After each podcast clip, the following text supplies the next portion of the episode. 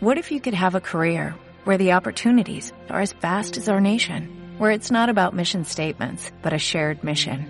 At U.S. Customs and Border Protection, we go beyond to protect more than borders, from ship to shore, air to ground, cities to local communities. CBP agents and officers are keeping people safe. Join U.S. Customs and Border Protection and go beyond for something far greater than yourself.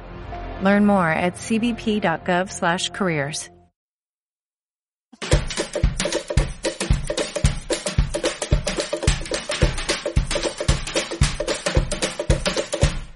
Hola y bienvenidos al podcast de Desde aquí arriba.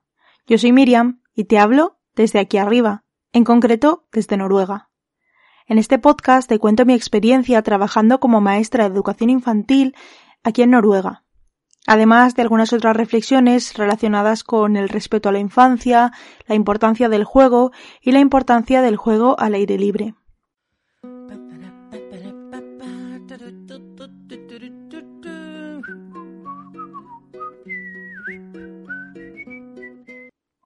En el episodio de esta semana quería hacer una versión opuesta del podcast de la semana anterior. En la semana anterior, por si todavía no lo has escuchado, te animo a que lo hagas antes de escuchar este podcast, te cuento todas las cosas de Noruega que me llevaría a España en el caso de que me mudase allí o para trabajar allí en la, en la escuela. Las cosas que me gustaría trasladar desde Noruega a España. Viendo que os gustó bastante el tema y he recibido bastante feedback al, respecto, eh, lo cual os agradezco un montón porque normalmente de los podcasts no se suele recibir muchos mensajes ni nada, o al menos pues este podcast que es pequeñito y la verdad es que me ha gustado mucho recibir vuestros mensajes con la opinión o contándome vuestras experiencias. Así que, viendo que causaba bastante interés, he pensado que estaría interesante hacer la versión contraria. ¿Qué cosas de España me gustaría traerme a Noruega a la hora de trabajar aquí como maestra de educación infantil? Cuando os pregunté en el Instagram si os apetecía este episodio, algunas personas me escribisteis diciendo que, bueno, que me llevaría seguro el sol porque otra cosa seguro que no. Pero la verdad es que sí que hay algunas cosas que, que me llevaría, que me traería aquí. Aunque parezca mentira. Bueno, la primera cosa, eh, por supuesto, serían las vacaciones. Y así como las horas de trabajo, ya que aquí se trabajan muchas más horas que... No, es broma. No, no voy a ir por ahí. No voy a hablar de las vacaciones, ni las pagas extra, ni el sol, ni esas cosas que son como muy fáciles de, de pensar. Estaba de broma. Eh, así que nada, quitando bromas os voy a contar lo que de verdad me gustaría que estuviese aquí en Noruega, que son las cosas que yo creo que están allí abajo, pero no tanto aquí arriba. En primer lugar, y la cosa que para mí es más importante y más valiosa, es el movimiento creciente que hay por acercarnos a la educación respetuosa, a la educación a través de otras formas de trabajar que no sean fichas, libros y estar sentados en una silla. Creo que aunque todavía estamos allí abajo muy lejos de, de acercarnos a una educación respetuosa, por desgracia, sí que pienso que, sobre todo en las redes, está creándose una, un movimiento muy potente de gente que de verdad tiene interés en cambiar, que empieza a comprender que mucho más allá de si es que trabajas por proyectos o si es que trabajas por no sé qué o si es que trabajas por no sé cuál, lo más importante es el cómo miramos a los niños y niñas. Sé que todavía falta mucho y a lo mejor desde aquí arriba, como también eh, inevitablemente la percepción que yo tengo es a través de las redes sociales y todo eso, entonces es, yo soy consciente de que está muy sesgado, que no está siendo todo tan, tan idílico como parece. Sin embargo, sí que veo cada vez más, más tendencia hacia una educación un poquito más respetuosa. Y eso es una cosa que me traería aquí arriba porque, como os comentaba en el anterior episodio, aquí veo que la tendencia es un poco al revés. Hay, por ejemplo, un grupo en Instagram, no, mentira, en Facebook, donde hablan eh, las personas trabajadoras en, en Barnehage Y las cosas que se comparten generalmente son eh, sobre todo manualidades eh, muy dirigidas en las que los niños y niñas no pueden ser creativos, sino que son como fotocopias las unas de las otras. Y me parece que eso muestra también que aquí hay una tendencia muy eh, tirando a que el Barnehage cada vez se vaya pareciendo más a una escuela primaria. Es muy frecuente, por lo menos aquí en esta zona de Oslo, eh, dividir a los niños, aunque estén mezclados por edad, dividirlos varios días a la semana en grupos de, de los de tres, los de cuatro, los de cinco, para hacer un montón de actividades dirigidas. Son cosas que yo no había visto en Bergen. No sé si será por la escuela que yo estuve en Bergen, que era muy pequeñita, o si será por una cuestión de que en esta zona están pensando un poco diferente, pero veo que aquí la tendencia va más a escolarizar cuando pienso que la tendencia un poco de educación infantil en España es, está yendo, al menos por redes sociales, por acercar más a los niños y niñas al juego.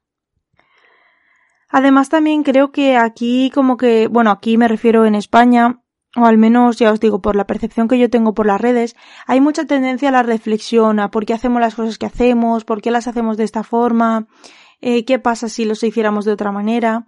Creo que hay una tendencia creciente eh, alrededor de esto que también se ha debido, en mi opinión, gracias a que es un poco la moda, entre comillas, de la crianza respetuosa.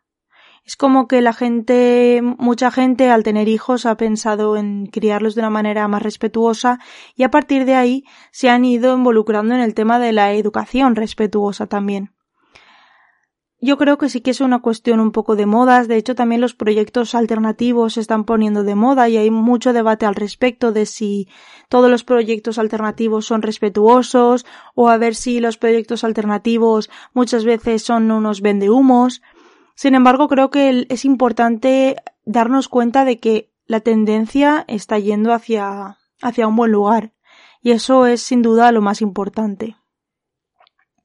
Por otro lado, también eh, otra de las cosas que me llevaría hacia el campo educativo de aquí en Noruega es también otra vez la tendencia que hay en España por preocuparse cada vez más por una alimentación saludable, em, por darle a los niños una alimentación más variada, más, pues eso, más saludable. Aquí, en cambio, eso no lo veo, no veo que haya esa tendencia, sino todo lo contrario. Aquí a los niños se les da para comer cualquier cosa. Obviamente depende de cada persona, depende muchísimo de cada familia, pero en general, por ejemplo, tienen una cosa que se llama el Lord. Significa que los sábados comen chucherías. A simple vista puede parecer, bueno, pues esos que se preocupan de que no coman dulces entre semana y entonces el sábado sí que lo comen. Pero es que el sábado no es que coman una chuchería o dos, es que se hinchan. Comen muchísimas durante todo el día. Y es lo que más, cuando le pregunto a un niño qué vas a hacer el fin de semana, la respuesta principal es comer chucherías. Por supuesto, eso es todo lo que desean.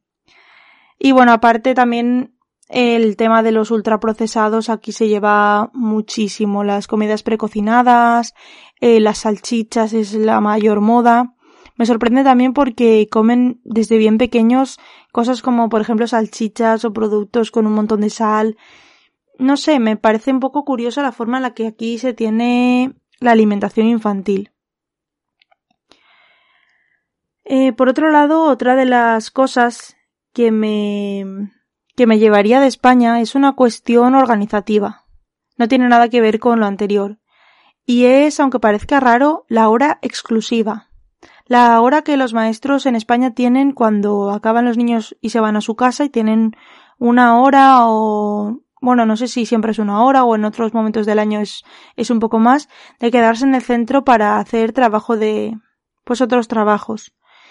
Me gusta esa hora por la parte de que aquí, cuando trabajas como maestro, en este caso yo que estoy como líder pedagógico, tengo cuatro horas a la semana para trabajar en mis cosas, para trabajo de oficina, planificación, para, para trabajar en, en mi casa. Y esas horas pues está muy bien porque tienen las cuatro horas juntas, bueno, depende. Cada, en cada centro se organizan de, de una manera. Algunos tienes todas juntas, algunos sales 45 minutos antes de trabajar cada día. Se organiza de formas diferentes. Sin embargo, yo lo que estoy sintiendo últimamente es que nunca tengo tiempo de quedarme en el, en el Barnehage cuando los niños no están. Porque los, eh, siempre que está el Barnehage abierto están niños allí. Como os comentaba, los horarios allí son muy flexibles y pueden eh, traerlos y llevarlos y recogerlos cuando, cuando les venga bien a las familias. Entonces esto hace que nunca esté solo en el Barnehage sin los niños. Muchas veces, sobre todo ahora a principio de curso, para organizar cosas, a mí me hubiera venido mejor poder tener ese tiempo en el Barnehage para poder organizar el aula, para poder, no sé, eh, prepararlo todo un poco mejor y no tener que hacer esas horas en mi casa. Así que esa hora exclusiva sí que me, me parece que está bastante bien pensada allí. También sé que hay personas que pues no la aprovechan y lo que hacen es irse a sus casas, por desgracia, pero bueno, yo creo que sí que se puede aprovechar bastante.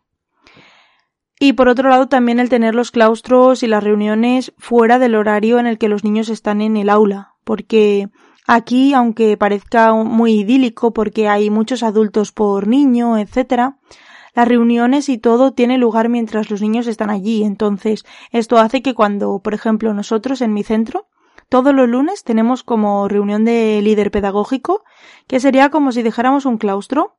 Entonces todos los asistentes se quedan en las aulas con los niños, mientras todos los maestros estamos en una reunión.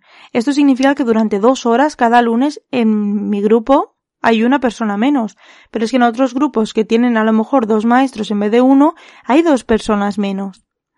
Y del mismo modo pasa cuando, por ejemplo, cada dos semanas los miércoles tenemos reunión de grupo. Eh, y también se hace mientras es el horario escolar. Entonces, a esa hora, mm, otras personas tienen que venir a cuidar de mis niños eh, mientras nosotras estamos en la reunión. Estas cosas a mí me parecería mucho más respetuoso con los niños y, y mejor para el día a día que se hicieran fuera del horario. Pero claro, si se hicieran fuera del horario nos tendrían que pagar horas extras a todos o darnos días libres, lo cual sería contraproducente. Entonces, por una cuestión organizativa, y económica, pues se hace de esta manera, que a mí no me parece la más apropiada. Em, luego, por otro lado, eh, la otra cosa que también me traería de España es que la, la gente que trabaja en, en, en colegios y en educación infantil son personas que trabajen como trabajen, en algún momento al menos de su vida han tenido interés en tener ese trabajo. Me explico. Si tú estás trabajando en una escuela infantil de 0 a 3 como educador, has tenido por lo menos que hacer el, el ciclo formativo superior de técnico en educación infantil. Luego has tenido que esforzarte por conseguir ese trabajo. Si trabajas en la pública ya ni te cuento porque encima has tenido que pasar un proceso de oposición que al igual que decía yo en el anterior podcast que eliminaría el funcionariado, ya simplemente, aunque el, sistema sea bueno, sea malo, ahí ya no me voy a meter, pero por lo menos sí que has tenido que hacer un cierto esfuerzo para obtener ese puesto de trabajo. A lo que me refiero es que la gente que trabaja en, los colegios de verdad quiere trabajar en los colegios. Otra cosa es que luego lo hagan bien, lo hagan mal, sean respetuosos o no, pero querer quieren trabajar ahí. Aquí lo que pasa es que el tema de los asistentes no tienen que tener ningún tipo de formación. Por una parte, tampoco lo veo mal, porque teniendo personal con formación, eh, el trabajo que hacen los asistentes, si, si tienen un buen líder pedagógico que les está guiando, que les explica, que les implica, tampoco veo que sea completamente imprescindible a lo mejor tener una formación y no os tiréis encima de mí por decir esto. Pienso que obviamente sí que hace falta gente con formación pero que a lo mejor no es lo único que importa, porque no nos engañemos, eh, la formación que recibimos en España tampoco es que sea para, para tirar cohetes. Entonces, pues bueno. Pero sí que veo que aquí, como no hace falta esa formación, pues hay mucha gente que, por ejemplo, a lo mejor tiene 20 años, acaba, o 18 años, acaba de terminar el instituto, no sabe qué hacer con su vida y por ganar un poco de dinero mientras piensa si va a estudiar o qué o qué hacer, trabajan un año en Barnehage. Y entonces lo ven como un trabajo fácil de obtener. Van, trabajan y se van a su casa. No se implican, no todos, claro, pero en general pues no hay implicación, no tienen ningún tipo de interés, van ahí a cuidar a los niños, sin tener ni idea, sin haber reflexionado lo más mínimo y sin tener esa implicación que, que conlleva el querer mantener un trabajo durante un tiempo, porque saben que van a estar un año y se van a ir. O personas que, aunque no sean de gente de 18 años, que encuentran ese trabajo como si pudieran haber encontrado cualquier otro. Buscan trabajo en todos los trabajos que no requieren formación. Ya sea, no sé, cualquier trabajo. Pues trabajar en una tienda, trabajar en un supermercado, trabajar en un barnejage. Y al final, pues si encuentran en barnejage, pues trabajan en barnejage. Pero ni siquiera tiene por qué gustarle los niños o, o apetecerle acompañar a niños y niñas. Simplemente han, han solicitado ese puesto porque es un puesto para el que no hace falta formación y es un puesto pues con un buen horario, con unas buenas condiciones. Y bueno, pues a lo mejor no es el sueldo más alto, pero está bien, tiene los fines de semana libres. Y eso para mí es un problema porque puedes tener suerte con tus asistentes, por ejemplo, donde, donde yo trabajaba en Bergen, yo estaba trabajando como asistente, yo tenía formación y yo estaba súper interesada en el trabajo. Y no es por ser yo ni decir yo que yo hacía mejor el trabajo, pero yo era una persona interesada en ese trabajo. Y luego pues también mi otra compañera que también era asistente le encantaba ese trabajo, tenía verdadera pasión. Por eso pienso que a veces la formación es lo de menos, porque ella antes de trabajar en Barnehage se dedicaba a hacer cortinas. Ella no había estudiado nada relacionado con la educación, pero tenía vocación, lo hacía muy bien. De hecho, ella era la persona más respetuosa y que mejor acompañaba, bajo mi punto de vista, a los niños y niñas allí. Sin embargo, puede pasar todo lo contrario, como digo, gente que pues lo ve como un trabajo temporal o que no tiene ningún interés o que le parecen que los niños son muy graciosos y pues voy ahí a reírme un rato de sus gracias y que no son precisamente personas respetuosas o al menos con un cierto interés en, en el tema. Y eso es, la verdad es que es muy triste porque le resta mucho, pues mucha calidad a la, al sistema. No sé cuál sería la mejor solución. Yo creo que en realidad todo depende del director de cada centro. Cuando tú eliges a tus trabajadores, si te esfuerzas en encontrar trabajadores que estén implicados, que les guste, o si contratas al primero que venga. Pero claro, en algunas en algunos centros como por ejemplo el mío, que son pues más grandes, a lo mejor necesitas que venga alguien y lo necesitas, lo que más te preocupa es que sea alguien que tiene tiempo de venir a trabajar, que no va a estar dejándose el trabajo porque ha encontrado otra cosa mejor y que va a estar aunque sea durante un año entero viniendo al trabajo porque necesita el dinero. Entonces, bueno, a fin de cuentas es la parte negativa de, de que el sistema sea a través de la, de la entrevista de trabajo. Todo, como veis, pues tiene su lado bueno y su lado malo. Yo, en cambio, pues también tengo la parte contraria en Bergen, tanto en el trabajo donde estaba yo como en el de Jorge, se preocupaban muchísimo, muchísimo, muchísimo por ofrecer una calidad a los niños y niñas y a sus familias y elegían muy bien a sus trabajadores. Los trabajadores que habían allí, fuesen asistentes o maestros o lo que sea, estaban muy, muy implicados, eran gente que trabajaba muy bien. Pero aquí en, en los centros que conocemos ahora, más grandes, no es exactamente así. Así que bueno, aparte de pues llevarme que me gustaría el buen tiempo, aunque eso me da un poco más igual, la verdad, de traerme a toda mi familia, etcétera. Pues bueno, estas son las cosas que, que me traería. Em, y bueno, pues espero que no ha sido muy largo el episodio, la verdad, no, tampoco hay muchas más cosas que me traería. Eh, está claro que en España hay muchísimos proyectos muy buenos, por eso digo lo de que hay un movimiento creciente de cambio bastante potente. Pero bueno, eh, por lo demás, pues eso es todo lo que, lo que se me ha ocurrido que me llevaría. Ha sido un episodio un poquito más cortito, pero espero que os haya entretenido también. Espero que os haya gustado y que me comentéis en, en Instagram o en los comentarios por aquí. ¿Qué opináis? Si son cosas que creéis que sería importante traer de España o si pensáis que a lo mejor estoy completamente equivocada y que ese movimiento creciente de cambio pues está solamente en mi Instagram. ¿Vale? Bueno, espero vuestros comentarios con muchas ganas. Y hasta entonces os mando un fuerte abrazo desde aquí arriba.